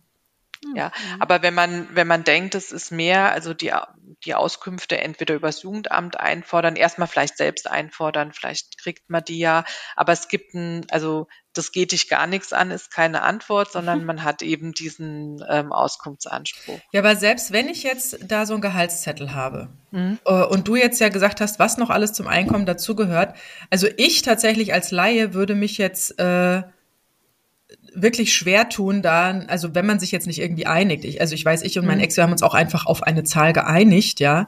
Äh, da, da muss jetzt keiner irgendwie groß was offenlegen und berechnen. Aber tatsächlich, wenn jemand Interesse hat, einfach nur an einer wirklich korrekten Berechnung, kann, also kann man zum Jugendamt gehen oder vielleicht auch eine Stunde bei einem Anwalt buchen oder wie ist da, ja, also wie kriege ich da wirklich das mal berechnet? Also eine Stunde beim Anwalt reicht dafür nicht. Weil der muss ja alles anfordern. Der muss ja die ganzen Unterlagen von dem Ex erstmal anfordern. Ich sag jetzt mal, weigert. ich sag jetzt mal einfach nur, weißt du, ich hätte jetzt vielleicht, es ist eine gewisse Transparenz, es ist eine gewisse mh, hm, Offenheit zueinander. Und jetzt hat man da diesen Gehaltszettel und weder der äh, der der Unterhaltspflichtige noch ich wissen ja jetzt wirklich, was man damit anfangen kann. Aber du weißt auch anhand des Gehaltszettels immer noch nicht, wo er sonst noch Einkommen hat und irgendwelche Töpfe. Deswegen ist ja dieses Offenlegen mit irgendwelchen okay. Kontoauszügen und so sehr sinnvoll. Ich habe mich sehr gefreut über die Kontoauszüge damals. Also ich sag mal, wie das, äh, wie das ablaufen würde, wenn jemand zu mir in die Beratung kommt. Da kommt es eben darauf an, ob die Auskunft schon da ist und man nur rechnen muss. Das ist natürlich deutlich günstiger. Mhm. Ähm, aber ansonsten, wenn die Auskünfte noch nicht da sind oder wenn äh, ähm, vielleicht, das ist auch sehr oft, äh, dass die Eltern sagen, wir wollen eine ko äh, ko äh, korrekte Berechnung, wir geben Auskunft, aber wir wissen mhm. ja gar nicht, mhm, was genau. alles eine Rolle spielt oder so. Ähm, da gebe ich dann Listen raus, also Checklisten, wo eben drin steht, ah, ja. was alles gebraucht wird ähm, zur Berechnung und da kann man dann die Liste einfach abarbeiten und diese Unterlagen beibringen. Und ich würde auch tatsächlich sagen, dass die Beistandschaften beim Jugendamt genauso arbeiten. Ah, also ah, würde ich jetzt sagen. Mhm. Ne? Ähm, und dann muss man eben gucken, ob man das kriegt. Also es ist und immer einfach. Aufgabe und deine Aufgabe ist es auch wirklich dann das auszurechnen, oder? Also genau. du kannst das. Okay. Selbstverständlich. Sehr schön. und, und, und, das muss man halt auch sagen, ne, wenn es dann komplizierter wird und ähm, auch irgendwie noch Steuern umgerechnet werden müssen oder wenn es eine Patchwork-Situation ist oder noch andere Unterhaltsarten ähm, im Raum stehen, ja, also Betreuungsunterhalt, Trennungsunterhalt, nachehelichen Unterhalt, da benutze ich auch ein Rechenprogramm, was auch mhm. die Be mhm. Gerichte benutzen. Das ist ein Standardprogramm, das benutzen Anwälte, die in dem Bereich tätig sind und auch alle Gerichte, ähm, dass man das dann auch wirklich sehr genau machen kann. Mhm. Birte, herzlichen Dank für diese Einblicke und die kleine Richtigstellung, was den Selbstbehalt angeht. Ähm, ich würde sagen, in, auch in Anbetracht der Zeit, äh, Inga, dass wir mal darüber sprechen, wo du noch die ja, großen Unterschiede siehst oder wo du sagst, und hier greift etwas für uns nicht oder anders. Ähm, wie ist dir diese ganze Unterhaltsgeschichte begegnet, wo es ja nun keinen Unterhaltspflichtigen gibt? Ähm, ja, also es gibt natürlich einen Unterhaltspflichtigen und das ist der Verstorbene. Ja. äh, und ich würde mich ähm, keinen oh Lebenden. Ja, also das, die Inga das immer so trocken raushaut, ja, da bin ich immer völlig. also das ist kein kein Scherz, das ist tatsächlich so, äh, weil die ähm, hinterbliebenen Renten und die Erziehungsrente sind eine sogenannte Unterhaltsersatzleistung. Ähm, ich würde mich äh, darauf jetzt, also um auch an Anbetracht der Zeit gucken, dass äh, ich einmal erkläre, wie die Errechnung der Rentenhöhe ist. Äh, ganz kurzen Hinweis zur Berechnung des Einkommens und wegen dem Selbstbehalt und mich dann auf die Halbwaisenrente konzentrieren, um die es ja. ja eigentlich hier geht. Ähm, grundsätzlich ist so, die äh, ähm, Errechnung der Rentenhöhe ähm, geht bei uns nicht aus dem letzten Einkommen des Verstorbenen, das könnte man ja auch machen, ähm, da, sondern aus den ähm, bis, bis zu dem Todeszeitpunkt ähm, gezahlten Rentenbeiträgen. Das heißt, äh, je früher jemand stirbt, desto weniger hat er bis jetzt eingezahlt. Wenn jemand zum Beispiel studiert hat, hat er in der Zeit ja auch nicht eingezahlt. Ähm, desto geringer äh, sind die Einzahlungen gewesen und desto geringer sind die Rentenhöhen. Das heißt, wenn einer selbstständig war und gar nicht eingezahlt hat, ist egal, wie alt er war. Ja, also genau. Äh, grundsätzlich muss man eine Mindesteinzahlzeit ähm, für jede Rente übrigens bei der gesetzlichen Kranken äh, Rentenversicherung haben von fünf Jahren. Also 60 Monate muss man mindestens eingezahlt mhm. haben. Ähm, ich kenne auch eine äh, Dame bei uns in der Gruppe, die hat zum Beispiel, ihr Mann hatte, ähm, keine Ahnung, nicht fünf Jahre eingezahlt. Äh, also sie hatte keinen Anspruch auf Witwenrente und hat dann äh, bei mir in der Gruppe äh, von der Erziehungsrente gehört. Sie selber hatte mehr als fünf Jahre eingezahlt und hat dann die Erziehungsrente beantragt. Ne? Ähm, da muss man auch noch mal ganz kurz sagen, da, da bist du ja wirklich ein Spezialfall. Also jetzt noch mal so aus meinem äh, Juristenwissen, das ich da jetzt aus dem Buch habe, tatsächlich ähm, stand auch da von dem Juristen geschrieben in der ersten Fassung, die ich bekam, dass das sozusagen diese Erziehungsrente, vielleicht erklären wir die noch ganz kurz, das ist ja im Prinzip, wenn ich alleinerziehend werde und es eben nicht ähm, den anderen noch gibt, ist das die Möglichkeit, ähm, daraus eine Nee, wie war das jetzt, wenn der andere jetzt verstirbt? Genau, also praktisch der Unterhaltspflichtige verstirbt, man ist getrennt, der Unterhaltspflichtige verstirbt und daraus dann so eine, also diese Erziehungsrente zu bekommen, weil halt Kinder noch zu erziehen sind und die endet ja dann auch mit 18, ne? Ja, Oder genau. also genau. Ähm, bei der Witwenrente ist es so, dass es die Rente des Verstorbenen, äh, die Rentenansprüche des Verstorbenen äh, zählen und ähm, also aus dem Konto des Verstorbenen sozusagen kommen und die Erziehungsrente äh, wird aus dem eigenen Konto gezahlt. Aus dem eigenen Konto. Also und ich selbst das muss geht äh, zum, Jahre also die ist genau, die ist eben als Unterhaltsersatzleistung eingeführt worden, äh, ist schon länger her, ich weiß nicht genau wann. Ähm, als Unterhaltsersatzleistung, falls der geschiedene Ehepartner äh, seinen ähm, Ehegatten, also äh, Trennungs, wie auch immer der Unterhalt dann heißt, nicht ja, oder mehr zahlen kann. Kindesunterhalt nicht zahlen kann. Der Kindesunterhalt ist ja dann Halbwaisenrente, aber die Erziehungsrente wäre ah, okay. ja die ähm, für die ähm, für die Frau. geschiedene Frau. Mhm. Und eine Witwe kann das dann machen, wenn sie nach dem Tod einseitig das Rentensplitting einreicht. Das bedeutet, dass man rententechnisch geschieden ist und dann kann sie als geschiedene Frau sozusagen die Erziehungsrente Erziehungsrente beantragen. Und die Erziehungsrente jetzt rein rechnerisch hat den Vorteil, dass sie 100 Prozent aus dem eigenen Konto sind und nicht wie äh, die Witwenrente 55 oder, äh, oder 60 Prozent. Ähm, und eben den Nachteil hauptsächlich, dass sie ähm, aufhört, wenn da in dem, mit dem Monat, in dem das jüngste Kind im Haushalt 18 wird, kann übrigens auch ein neues Kind sein. Mhm. Also hat nichts, weil es das ja heißt, nicht von dem Verstorbenen bezahlt wird, hat es auch nichts mit dem ja. ähm, Rentenkonto ja. des Verstorbenen ja. zu tun. Genau. Ah ja, und das heißt, du bekommst jetzt aktuell mehr Geld durch die Erziehungsrente, als du es als Witwe bekommst, also mit der Witwe. Deutlich mehr Geld, ja. Ah ja, mhm. Das war ja also damals die Fehlinformation und der Grund dafür, dass du das Haus aufgegeben hast, ne? Genau, ja. Mhm. Mhm. Genau. Also um mal ganz kurz zu sagen, die Witwenrente, so im, also das sind die aktuellsten äh, Zahlen, Stand äh, 31.12.22.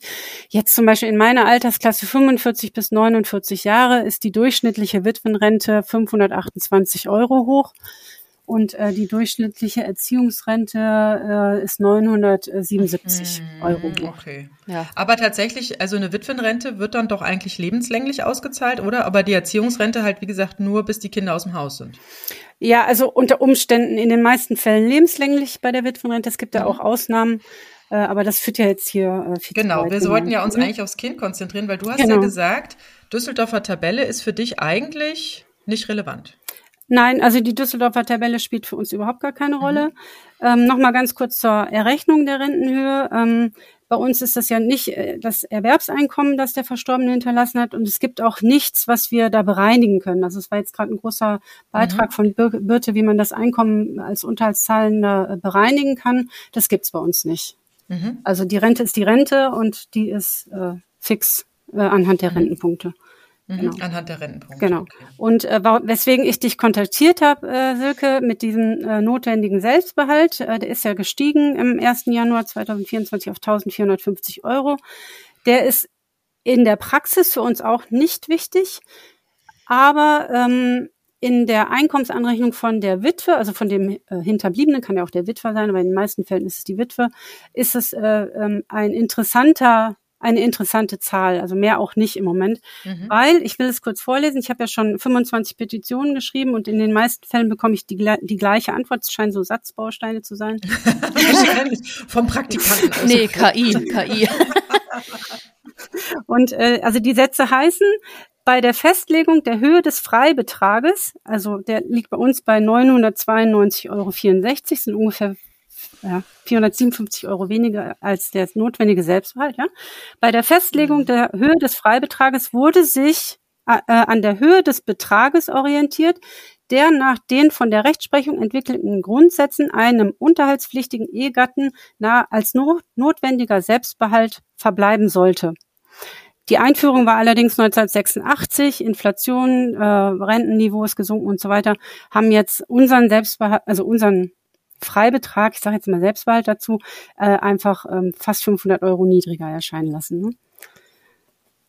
Und das muss man erstmal sacken lassen. Äh, Was bedeutet What? das in der Praxis? äh, wie bitte? Was bedeutet das in der Praxis? Wäre, was wäre, wenn dieses Ding mitgestiegen wäre und jetzt auch diese Höhe von jetzt hat? Ja, also das ist ein Teil, den ich ja unbedingt fordere, als ähm, sozusagen, ähm, wie sagt man das, ähm, ähm, nach Außenstehende der ganzen Hinterbliebenen, in meinen, zumindest mal denen in meiner Gruppe, äh, ist, dass unser Freibetrag unbedingt äh, steigen muss. Der liegt auch mhm. unterhalb jeder mir bekannten Armutsgrenze. Und dadurch, dass es ja damals der Vergleichswert der notwendige Selbstbehalt war, müsste er aus meiner Sicht mhm. unbedingt wieder dahin kommen. Was bedeutet das für uns? Ähm, im Moment ähm, haben wir ähm, diesen Freibetrag von 992 Euro. Alles, was da drüber verdient wird, also werden 100 Euro mehr verdient, wird die Rente um 40 Euro gekürzt. Mhm. Ja, habe ich also eine Rente von 500 Euro, verdiene aber 100 Euro zu viel, wird mir die Rente auf 960 Euro gekürzt. Mhm. Und je höher der Freibetrag ist natürlich, desto höher kann ich anrechnungsfrei verdienen. Deswegen ist das so wichtig. Mhm. Und diese Sätze in dem, vom Petitionsausschuss gehen da noch weiter und das finde ich echt der Hammer. Denn bei einer Unterhaltsersatzleistung wie der hinterbliebenen Rente kann grundsätzlich nichts anderes gelten als im Unterhaltsrecht. Ja, ja, und das ist natürlich hier was anderes. Äh, hallo, ja, ich meine, da gilt was total anderes. Mhm. So. Und ähm, das ist auch so, äh, also um jetzt auf die Kinder zurückzukommen oder mhm. die äh, Halbwaisenrente, den Kindesunterhalt, ähm, auch da gilt nat natürlich was total anderes. Auch die Halbwaisenrente wird anhand der mh, hm, Renteneinzahlungen berechnet. Und wenn jemand früh verstirbt oder Kinder hat, dann ist es in der Regel so, dass er früh verstirbt und in der Regel eben auch so, dass mhm. die ähm, Einzahlung noch nicht so hoch war. Äh, die aktuellen Zahlen sind so, dass die durchschnittliche Halbwaisenrente in Westdeutschland bei 220 Euro liegt und in Ostdeutschland bei 225 Euro liegt. Und damit sind, und das, da muss man sich echt festhalten, ähm, Halbwaisen, also der ist die durchschnittliche Halbweise in jeder Altersstufe berechtigt für Unterhaltsvorschuss. Mhm, weil der ist ja höher als diese Summe. Ja, also bei auch da ist es wieder, wird es ja anders gerechnet als ähm, bei unterhaltsempfangenen Kindern wird ja nur das halbe Kindergeld mitgerechnet. Bei Halbwaisen wird immer das volle Kindergeld mitgerechnet. Also mhm. Also wir bekommen ja Kind, ich bekomme Kindergeld 250 Euro pro Kind. Ich bekomme Halbwaisenrente plus der Rest, der, der Betrag, der dann noch übrig bleibt, bis zu dem Mindestunterhalt in dieser Altersklasse wird dann, kann aufgestockt werden mit Unterhaltsvorschuss. Mhm. Mit dem Hinweis, dass eben viele Leute das leider nicht wissen, dass mhm. es auch bis heute nicht auf der Internetseite ähm, oh. vom Bundesfamilienministerium ähm, draufsteht. Da steht immer noch nur Trennungskinder und Alleinerziehende, da steht kein Wort von Waisen mhm. oder äh, Verstorbenen oder Verwitweten ähm, oder Halbwaisenrenten oder sowas ähm, drauf. Und äh, da fühlen wir uns, also wir Betroffene, uns tatsächlich nicht angesprochen. Das heißt, die meisten wissen es tatsächlich ja. nicht. Mhm. Das ist jetzt natürlich unglaublich wenig. Also äh, ist ein sehr, sehr guter Hinweis, aus was das bezahlt wird, weil ich stelle mir jetzt vor, ich habe jetzt hier irgendwie einen sehr gut verdienten Ehemann, fühle mich sehr, sehr sicher mhm. und denke natürlich, da kann mir nichts passieren, weil im Falle einer Trennung könnte ja eventuell eine Düsseldorfer Tabelle, wir haben ja gerade alles durchgespielt, bei einem hohen Einkommen ist dann auch die Wahrscheinlichkeit recht hoch, dass man da auch einen zumindest ganz guten Satz nach Kindesunterhalt bekommt. Und ähm, jetzt verstirbt dieser also mein Ehegatte, ja, mhm. und jetzt geht es nur nach diesen Rentenpunkten. Wenn ja. er selbstständig war und gar nicht eingezahlt hat, ist da auch nichts zu holen, oder? Ja, also Silke, ich komme ja aus einer Patchwork-Familie, deswegen habe ich interessanterweise direkt mal Vergleichszahlen. Ja, sehr schön. also mein Mann hat bis 2017 ist er ja gestorben. Ähm, 450 Euro äh, an Kindesunterhalt pro Kind äh, an drei ähm, Kinder aus erster Ehe gezahlt. Ich habe mal nachgeguckt, also ich kann das natürlich nicht so gut berechnen wie Birte und habe mich wahrscheinlich verrechnet, aber so was ich sehen konnte, wäre das ungefähr äh, Stufe 6 oder 7 gewesen in der ah, Tabelle ja. 2008 sieben oder acht, wo die das festgelegt haben. Die haben das tatsächlich mhm. sich geeinigt und das ist dann auch nicht mehr so wirklich angepasst worden. Mhm. mhm. Bin ich, aber ist, ist auch zu detailliert. Ähm, jedenfalls hat er 450 Euro bezahlt und die anfängliche Halbwaisenrente war 217 Euro hoch. Also nicht mal die Hälfte. Mhm. Krass. Ja. Das ist krass. Und da spielen halt tatsächlich die Sachen mit, also ne, es wird immer pro propagiert, dass man studieren soll, das ist alles super und so, aber da zahlt man halt nicht in die Rente ein. Mein Mann hat studiert, der war die letzten sieben Jahre lang selbstständig, hat da natürlich auch nicht in die Rente eingezahlt. Das macht alles total viel aus. Und hat natürlich eine Scheidung hinter sich, da musste er Rentenpunkte abgeben. Ja. Mhm. Mhm. ja, das Wahnsinn. ist heftig. Und wie, ähm, darf ich dich fragen, wie hast du mit deinem, was du bekommst als äh, mit der Erziehungsrente beziehungsweise diesen ganzen Freibeträgen und so, ähm, wird die, aber die Halbwaisenrente wird jetzt nicht noch bei dir irgendwie als Einkommen angerechnet, oder? Also ich glaube, wenn ich Wohngeld oder sowas, da, da kenne ich mich leider auch nicht aus. Wenn ich sowas beantragen mhm. würde, wird, muss man das schon angeben. Aber äh, ansonsten ist die Halbwaisenrente jetzt für meinen, also für die Einkommensanrechnung ähm, bezüglich meiner Erziehungsrente nicht relevant, nein. Und wie lang beziehen die Kinder Halbwaisenrente? Endet das auch mit 18 oder wenn sie die Ausbildung fertig haben? Äh, auch wenn sie die Ausbildung fertig haben, aber da gibt's ja auch Unterschiede. Also ne, zum Thema, es muss alles gleich sein wie im Unterhaltsrecht, ist es auch wieder nicht. Mhm. äh, ich hatte ja im Dezember eine Petition laufen, weil die Halbwaisenrente, ähm, wenn ein, eine Halbweise eine versicherungspflichtige Beschäftigung nachgeht, also zum Beispiel eine Ausbildung macht, äh, bekommt er weiter die Halbwaisenrente. Aber wenn er mit seinen Einkünften in der Summe über den Steuerfreibetrag kommt, ist die Halbwaisenrente, äh, also gehört die mit zum zu versteuernden Einkommen, weil die also Renten als solches sind Einkommen und nicht Unterhalts. Mhm. Die wird also versteuert und sobald er diese, also dass die halbweise diese versicherungspflichtige Beschäftigung ähm, ausübt, ähm, werden von der halbweisen Rente Krankenversicherungsbeiträge und Pflegeversicherungsbeiträge äh, abgezogen.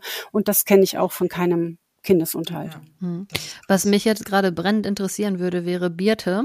Was sagt denn so dein, äh, dein ähm, ja, Gerechtigkeitsbewusstsein, so dein, dein juristisches Herz? Ähm, ja, zu diesen Unterschieden, die da gemacht werden, weil am Ende des Tages sind es auf beiden Seiten Kinder, die in unserem Staat halt alleine dastehen oder eben einfach dastehen und irgendwie äh, ja ein Leben leben sollen und irgendwie für ihren Lebensunterhalt ähm, ja dabei unterstützt werden sollen. Diese Unterschiede, die es dann da gibt aufgrund der Art und Weise, wie das eine Elternteil gegangen ist, also eigentlich dann noch doppelt dafür bestraft zu werden, dass der andere nicht einfach nur gegangen ist, sondern äh, gestorben ist. Also jemand, der eigentlich bereit war, das alles zu leisten, der Teil hatte am Leben der Kinder, der einfach völlig in dieser Thematik drin war. Und ähm, ja, dass diese Kinder, ich sage mal, im Vergleich so abgestraft werden. Also das, das fühlt sich ja, also es fühlt sich für mich mit einem hohen Gerechtigkeitsbewusstsein äh, jetzt nicht gerade gerecht an Gibt es da irgendwas, was du dazu sagen kannst? Also für mich ist das schwierig, weil das jetzt kein Thema ist, mit dem ich mich ähm, irgendwie da schon äh, intensiver beschäftigt hätte. Ja. Ähm, Aber so, so dein Gefühl. Naja, generell, das sind auch die Parallelen, die immer so beim Unterhaltsvorschuss oder so gezogen werden mhm. ähm, zum Unterhalt. Also also für mich ist halt Unterhalt und Sozialleistung oder auch Rentenleistung, das ist halt schon was anderes. Und ähm, mich wundert es auch, dass da so diese Parallelen zum Unterhaltsrecht in der, ich glaube, ähm, die Gesetzesbegründung war es, ne, dass mhm. die da gezogen wurden. Das wundert mich sogar ähm, weil es ist doch irgendwie ähm, inhaltlich was anderes und der Unterschied ist, es ist halt auf der einen Seite beim Unterhaltsrecht halt schon noch jemand da, der Verantwortung übernehmen kann und das dann auch muss und ähm, bei den anderen, bei den Ersatzleistungen nicht. Deswegen würde ich tatsächlich eher sagen, man muss gucken, ähm, was, was ist in dem eigenen System gerecht und da muss es dann vielleicht eine Anpassung geben oder eine Erhöhung geben, wenn das schon so lange nicht gemacht wurde. Ähm, die Parallele zum Unterhaltsrecht finde ich tatsächlich ein bisschen schwierig mhm. muss ich ganz ehrlich sagen. Aber der Gesetzgeber hat es ja irgendwann scheinbar auch so gesehen und ich habe mir da noch keine Gedanken drüber gemacht. Also von daher. Also diese Juristen, diese, die sie immer so wegflutschen, merkt ihr das? nee, was soll, was soll ich, was soll ich denn, was soll ich denn dazu sagen? Nein, nein, ja, ich, nein, ich weiß, es ist, weißt du, das ist äh, so, weil es jetzt natürlich was Juristisches ist, springst du sofort in die Rolle der Juristin und antwortest natürlich völlig korrekt, ist klar. Alles ja, aber so hast du mich ja gefragt weil ja, aber, ansonsten aber betroffen um bin ich Gefühl. ja nicht. Es ging auch um dein menschliches Gerechtigkeitsgefühl. naja, ich finde das, ich finde das immer, ich finde das immer schlimm, wenn irgendwann ja. ähm, das Geld für Kinder nicht da ist, ja. ja. Also, also das ist klar. Ja, ich also, glaube, da müsste ähm, der Staat mehr tun. Ne? Ja, Inga? Diese, dieser Begriff Unterhaltsersatzleistung oder dieser, dieser Vergleich mit dem Unterhaltsrecht kommt hauptsächlich deswegen, weil äh, viele, viele Witwen oder Witwer, hauptsächlich Witwen wahrscheinlich, äh, tatsächlich gerichtlich schon gegen die Anrechnung ähm, vorgegangen sind. Den Freibetrag gibt's ja äh, erst seit 1986. Ähm, und ähm, da wurde festgelegt, dass eben nichts anderes gelten kann als im Unterhaltsrecht, wo ja auch das eigene Einkommen sozusagen angerechnet oder berechnet wird. Selbst in einer Ehe ist man ja unterhaltspflichtig. Und ähm, so ja. wird sozusagen diese Kürzung des eigenen Einkommens ähm, gerechtfertigt mit dem ganzen Rattenschwanz, den, der aus meiner Ansicht äh, trotzdem noch ungerecht ist. Mhm. Also ich kann tatsächlich mit der mit dieser Parallele zum Unterhaltsrecht dazu, aber das ist auch eine Sache, die für mich jetzt heute neu ist, noch nicht viel anfangen, weil ein Selbstbehalt mit Freibetrag anrechnen oder so, das ist im Unterhaltsrecht so nicht drin. Also die Rechnung ist schon komplett anders. Deswegen sehe ich die Parallele da noch nicht so sehr. Das naja, die Parallele hat ja die, äh, das, das, äh, also der Gesetzgeber selber festgelegt, indem er gesagt hat, die Höhe des Freibetrags wurde sich an dem Betrag äh, des notwendigen Selbstbehalts orientiert. Und das ist eben nur, heute nicht mehr. Ja, nur der Selbst, also das muss man jetzt vielleicht auch mal ganz deutlich sagen. Das könnte man auch besser machen, sollte das besser machen. Aber die Selbstbehalte, die jetzt in der Düsseldorfer Tabelle oder auch in den Leitlinien drin sind, ähm, das sind keine ähm, Selbstbehalte, die vom Gesetzgeber festgelegt werden. Ja, ja, ja. Ähm, das ist auch ein großer Kritikpunkt. Also die Mindest, das muss man also die Mindestunterhaltsbeträge, die werden in der Mindestunterhaltsverordnung festgelegt also vom Verordnungsgeber, Gesetzgeber, ähm, aber die Selbstbehalte nicht.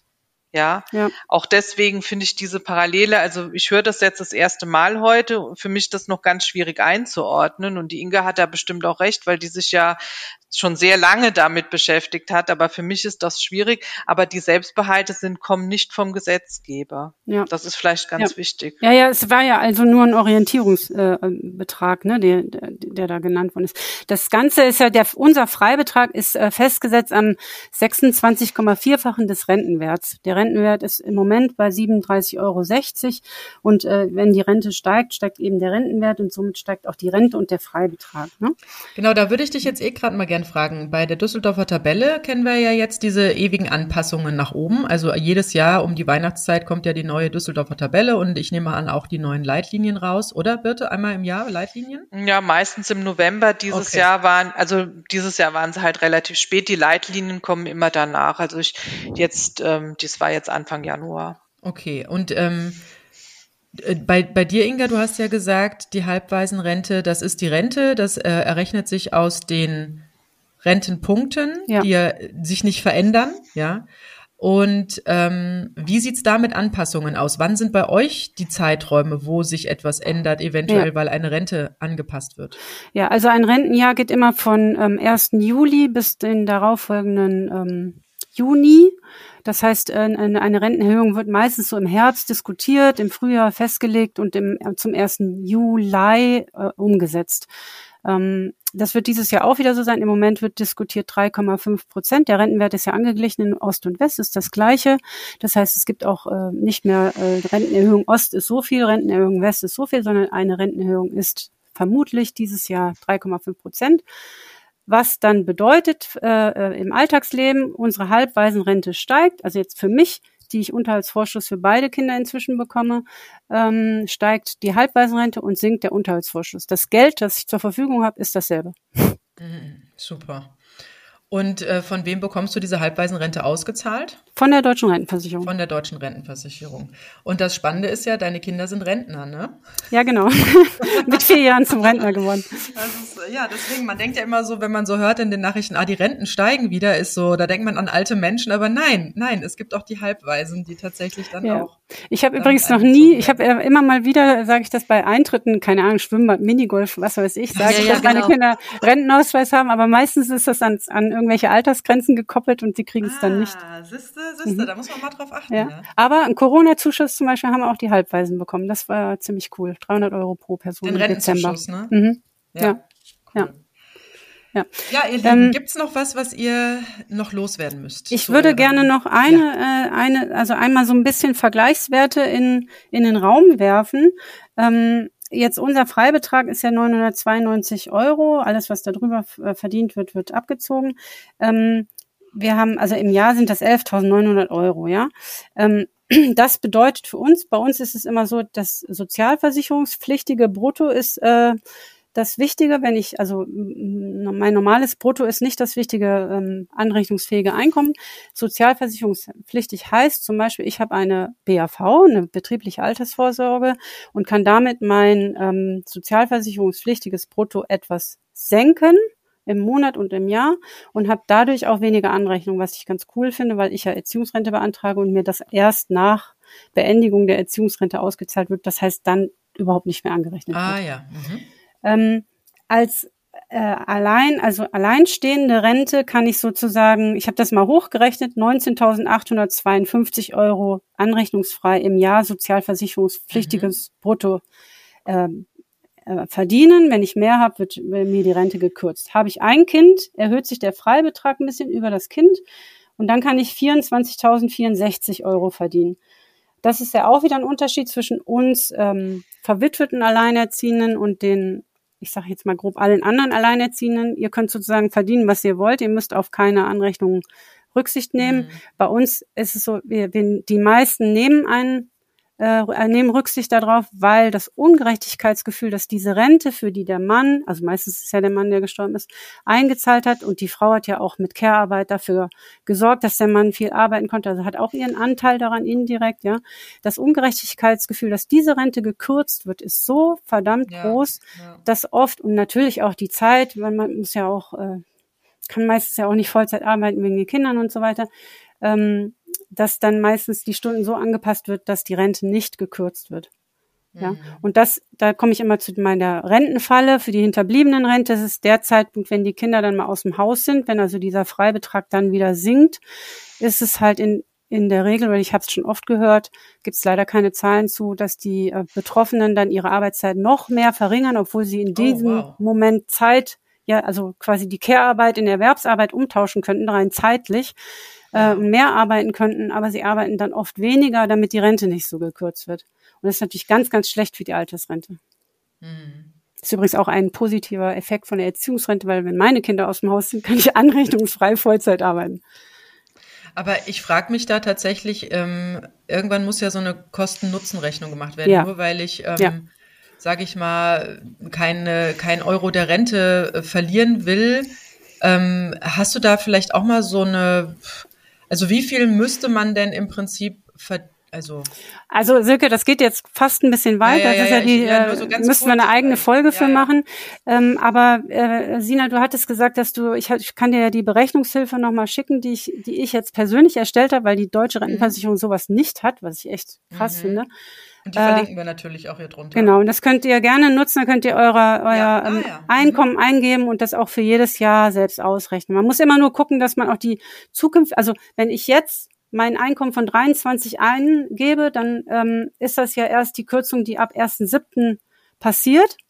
Mhm. Also mit das Rentenjahr ist ja mal ein halbes Jahr versetzt und da muss ich ja die Rentenerhöhung, die dann ja jetzt noch nicht mhm. beschlossen ist, mit einrechnen. Also dann, um das genau zu wissen. Ist auch so verrückt. Warum, ist warum ist das, verrückt. warum ist das im Sommer? Gibt es da eine recht, äh, eine ich, ich kann es dir nicht ganz genau sagen, aber ich könnte mir vorstellen, dass es an der Anrechnung liegt, dass man Zeit hat, das mhm. Einkommen im ähm, Jahr äh, zu generieren und die Rentenversicherung sozusagen ein halbes Jahr lang ah. Zeit hat, die Kürzung zu machen. Aber ob es daran tatsächlich liegt, weiß okay. ich nicht. Ja, da hatten wir in der anderen Folge, in der ersten Folge mit Inga auch drüber gesprochen, hattest du die Frage auch gestellt.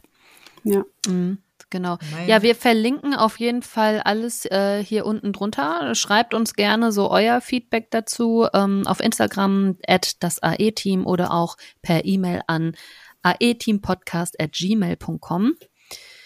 Ja, ihr beiden, ähm, ich habe soweit nichts mehr an Fragen. Ich danke euch beiden herzlich, dass ihr da wart. Sehr spannend. Und ich würde sagen, ähm, Vielen Dank sehr wahrscheinlich.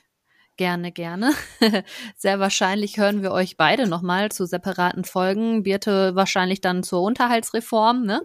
Und, genau, ähm, da kommt noch einiges auf uns zu, ja. Genau, richtig. Das schieben wir auch auf eine separate Folge und äh, ja, bei Inga, das, das wird ja nicht langweiliger. Also ich denke, da haben wir äh, sicherlich äh, noch das eine oder andere ans Licht zu führen, auch wenn es weitergeht mit den Petitionen und so weiter. Wer weiß, was sich noch tut. Ja, und wenn Ingas Buch dann demnächst genau. das Licht der Welt erblickt. Inga, ja. du hast schon einen Titel, ne? Ja, da freue ich mich sehr drauf. Äh, wir haben den Titel festgelegt. Das Buch wird heißen, wenn der Tod dazwischen kommt, mhm. von der Patchwork-Mama ähm, zur alleinerziehenden Witwe mit zwei Kindern. Ja, ja sehr, also, sehr wer spannend. sich da schon angesprochen fühlt, wir sind in den letzten Zügen, nicht wahr? Sehr gut. Klingt sehr gut. Ich danke euch, dass ihr da wart und äh, ja, wünsche euch jetzt erstmal noch einen schönen Tag und freue mich auf die Folgen, die da noch so kommen mögen und hoffe, dass da draußen jetzt erstmal jeder diese ganzen Infos für sich verarbeiten kann.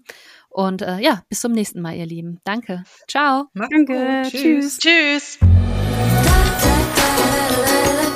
Das war das AE-Team, der positive Podcast für Alleinerziehende und solche, die es werden wollen, mit Sina Wollgramm und Silke Wildner.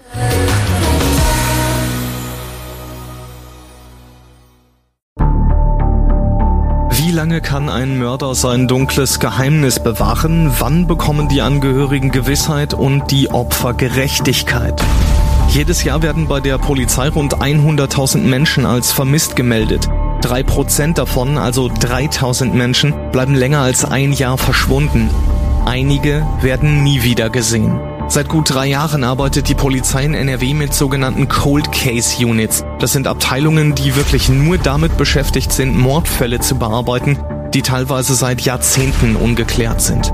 Ich bin Mike Mattis, Radioredakteur und News Anchor und ich spreche mit Ermittlern über diese Fälle. In meinem Podcast Licht ins Dunkel, Cold Cases und ungeklärte Vermisstenfälle von hier beleuchten wir gemeinsam mit Profilern, Staatsanwälten und Mordermittlern Cold Cases und ungeklärte Vermisstenfälle aus ganz Deutschland. Immer in der Hoffnung, dass Angehörige endlich Gewissheit und die Opfer Gerechtigkeit bekommen. Licht ins Dunkel. Cold Cases und ungeklärte Vermisstenfälle von hier.